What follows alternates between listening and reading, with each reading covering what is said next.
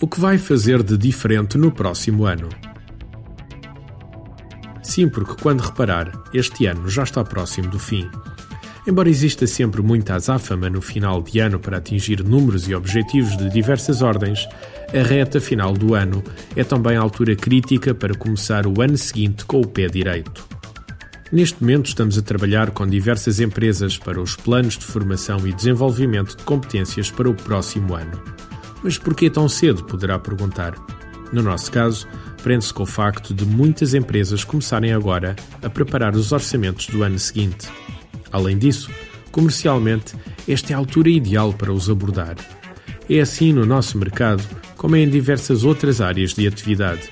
A reta final do ano é crítica, não só por causa de conseguirmos atingir o orçamento, mas também para conseguirmos posicionar-nos para o ano seguinte.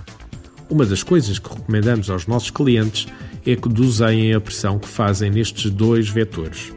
Se a pressão for feita somente nos objetivos, os comerciais têm tendência a investir todas as suas energias no atingir dos resultados do ano e hipotecarem por completo o arranque do ano seguinte.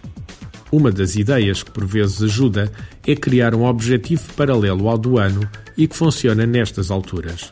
Por exemplo, definir claramente os clientes ou potenciais clientes críticos que trabalham com orçamentos e que têm uma perspectiva de compra mais organizada e fazer uma campanha com objetivos e recompensas próprias.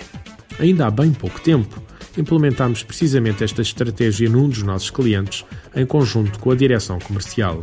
Foram definidos 250 grandes clientes críticos para a organização, os quais foram distribuídos pelos comerciais para que estes os visitassem sobre o assunto pelo menos duas vezes até ao final do ano, garantido, no mínimo, a apresentação de valores, orçamentos ou propostas em 50% deles. Se o atingirem, haverá um prémio, que no caso será uma viagem de final de ano às Caraíbas. Este pormenor que aqui apresentamos pode parecer insignificante, mas pode fazer a diferença para começar o ano com o pé direito. O que notamos é que, na maioria das empresas, a atividade comercial raramente é pensada de uma forma estratégica. Muitas vezes, as iniciativas que existem ou a forma como os comerciais são dirigidos apresenta um alto índice de reatividade. Mas por que é que isto tem de ser sempre assim? No nosso entender, não. E é precisamente isso que transmitimos às pessoas que se inscrevem nos nossos programas. Se o chefe de vendas, diretor comercial ou qualquer outro cargo que assuma a liderança da área comercial da empresa entender estes princípios, as hipóteses de sucesso da empresa aumentam exponencialmente. E na sua empresa, ainda continua a gerir a sua área comercial de forma reativa?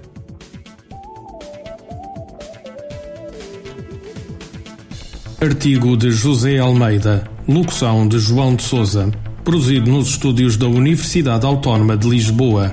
Procure mais recursos no site ideiasedesafios.com.